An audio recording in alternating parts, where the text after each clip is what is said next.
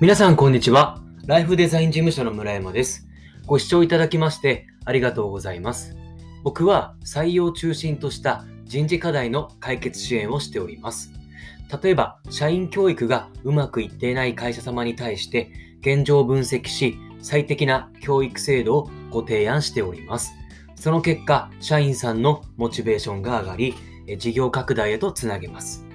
このチャンネルでは、えー社員の働きやすい職場を作り、会社業績をアップさせるをコンセプトに様々な人事課題を解決できるヒントをお届けしております。人事に関することを解決したい人はもちろん、これから人事について学びたい人もぜひ聞いていただきたいです。はい。えー今日、え2回目の配信でございます。ちょっと昨日ね、配信できなかったので、今日朝1回目配信して、で、2回目も配信してるっていうところです。はい。ちょっと目指せ毎日更新というところなんでね、もうちょっとで、このえチャンネルももう2ヶ月ぐらい経とうとしてるところですね。あっという間です。まさか、こんなに毎日続けられるとは、あの、思ってもいませんですし、日に日にですね、えっ、と、まあ、配信が 良くなっているんではないかなと、自分で言うのもなんですけど、あの、思っておりますというところで、まあ、あのーすごく楽しいですね。この音声メディアを配信するっていうところが。なんかこう、アメリカではね、こうラジオの文化があるから、情報を耳から入れるっていうことは、結構もう半分ぐらいの人がやってるのかな。文化としてはあるみたいです、普通に。まあ日本ではね、そういった文化はまだないかなっていうところであるものの、ま最近はポッドキャストでいろいろ聞いてるとか、まあポッドキャストの、ね、チャンネルも増えましたし、あとは、まあ Voicy っていうね、それこそ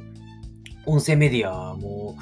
え今すごく盛り上がってきておりまして、その、えっと、社長さんか、緒方さんという方なんですけど、まあ、その人が言うには、まあ、人間は、まあ、えっと、昔、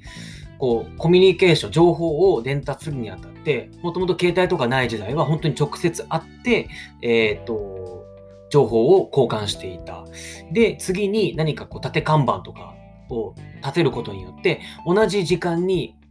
えいなくても、えーコミュニケーションが取れていたっていうところ。でそして、まあ、新聞とか雑誌が出てきて、えっ、と、マスメディアもいっぺんに情報を配信できたりとか、まあ、テレビもそうですよね。まあ、あとはラジオが出てきたりもしましたし、で、えっ、と、まあ、YouTube とか、いろんなこう、まあ、SNS で携帯電話普及してきてて、いろんなね、こうやって、えっ、と、目で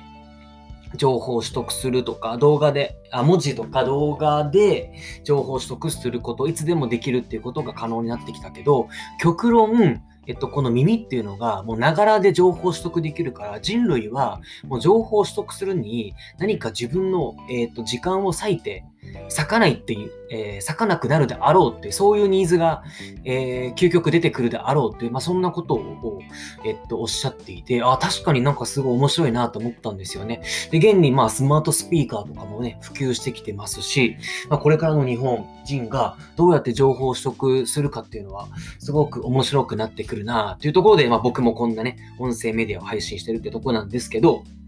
ちょっと余談が長くなりましたが、えっと、今日お届けしたいテーマはですね、手っ取り早く評価制度を構築する方法です。手っ取り早く評価制度を構築する方法です。はい。で、えっ、と、これまで過去にですね、評価制度とか社員のマネージメントに関しては、まず、えー経営理念とか経営者の大事にしている思いをですね、それをベースに評価制度を作るといいですよってことを伝えてきました。というのも経営理念というのが、会社の、方針の軸となりますよね。なっていて、で、まあ、経営者の方が考えたものですから、少なからずですね、今のその会社の、えー、と状況にですね、反映されていると思うんですよ。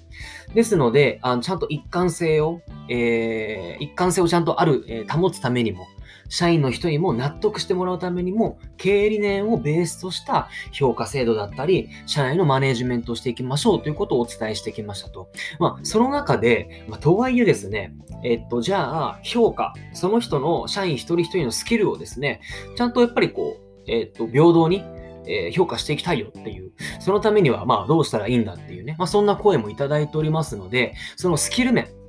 っていうところ、この人がどれだけのスキルがあるかっていうところに関しての評価制度をですね、手っ取り早く構築する方法っていうのをちょっとお伝えしていきます。で、結論から言いますと、あの、厚生労働省が出しているえ職業能力評価基準というものがあるんですよ。これを活用すると、手っ取り早く評価制度構築ができます。えー、職業能力評価基準ですね。厚生労働省のホームページに載ってますので、えー、厚生労働省をスペース職業能力評価基準と検索していただくと、えーと、出てきます。はい。でこれすごく、えーと、便利なものです。あ、もちろんですね、あの本屋さんとか、えっと、あといろんな教材とかで評価制度構築方法っていうものもありますので、えっと、そういったものももちろん参考にしていただいていいと思いますが、まあ、この、えっと、国が出しているものであれば、まあ、ある程度その公的な、まあ、普遍的なものをこう寄せ集めてですね、できているものでありますし、えっと、まあ、他のなんていうんですかね、まあ、国が出しているものであるから、まあ、いろんな人他の会社から転職してきた人とか、いろんな人に応用できるっていう、まあ、そういった、まあ、柔軟、汎用性のね、あるものになっております。で、今、えっと、僕もちょうどですね、これ、このページを開いておりまして、ちょっと皆さんにぜひ紹介をしていきたいなと思っております。まあ、僕もですね、今までここ支援させさせていただいてて、その会社さんによってはこのホームページををもとに、え人事制度の構築の、えー、支援をしたりとか、まあそうじゃなかったりとかもしてますけれども、えー、まあすごくまあ便利なものですのでですね、えっと、ちょっともうここにあるものを読み上げていきますね。ちょっと読み上げていきます。職業、職業能力評価基準についてというところで、えー、っと、仕事をこなすために必要な知識と技術、技能を加えて、成果につながる職務行動例を職業別、職種別、えー、に整理したものです。で、えーと、この職業能力評価制度の中心をなす公的な職業能力評価基準になってますので、えっと、採用とか、あと、社員の教育、あと人事制度とか、まあ、あとは、その何かね、検定試験を作りたい会社さんなんかはその基準として、様々な場面で活用できるものとなってます。すごく便利です。で、えっと、こちら、業種も様々あります。職種も様々あのありますので、50業、56業種かな。まあ、大体の業種網羅してます。で、えっと、めこう、ドンピシャに当てはまらなくても、近しい業態のものを、えー、っと、まあ、ちょっとね、アレンジして、えー、評価制度を作ることができますので、ぜひ見ていただければと思います。で例えば、採用で言うと、まあ、社内の人材ニーズの把握だったり、人材戦略の、ま計画に活用できますと。はい。で、あともその職業能力評価基準や、そのモデル評価の、まあそういった面接での、そういったまあ、評価シートにも活用できるっていうところですね。であと、育成についてはですね、そういったこう教育制度の整備だったり、まあ、従業員のそういったスキルの向上に活用することができます。で、えっと、その労働者の、まあ、従業員の人はですね、自分の能力を把握して、キャリア形成の目標を立てることができると。で、あとは評価についても、えっと、そうですね、えー、人事制度の見直しとか、あと、まあ整備、ま評価とかその処遇決定の基準に活用することができますということで、この一つ、職業能力評価基準一つで、いろんなその人事課題に応用できますよっていう話です。で、例えば一つ何か業種をピックアップして、なんか少し紹介しましょうか。それこそいろいろありますよ。業種で言うと、建設業、製造業、運輸業、卸とか小売金融保険サービス業とか、まあその他もあって、サービス業とかで言うとホテルとか外食、広告業とかいろんな業種に、えっ、ー、とまた分類されてますね。うん。あとは、総裁業なんかもね、入ってますね、いろいろね。うん。建設業なんかもいろいろ型枠とか鉄筋とか左官とかね、造園とかもいろいろもありますけどね。例えばじゃあね、この中でどうしましょうかね。一つピックアップさせていただいて、ホテル業とかですね。ホテル業で今こう詳しく見てますけど、その中でもレストラン職種、宴会職種、あと営業マーケティングだったり、えっ、ー、と、そのホテルの、のえっ、ー、と、施設管理ですね。環境管理、危機管理とか、経営戦略とか、いろいろそのホテル業でもですね、そのいろんな職種でまた、えー、っと、その職業能力、その評価基準とかですね、がいろいろこう書いてあるっていうところですね。すごく便利なものになってますっていうところですね。はい。なので、ぜひ、こちら皆さん、あの、活用してみてはいかがでしょうかっていうところで、意外と、これ、あれ、あの、知らない方多いんですよね。結構この国が出している情報すごく便利なんですよ。まあそれこそ雇用とか労働のね、えっ、ー、と、そのそういった市場、労働市場とかのデータも出てますし、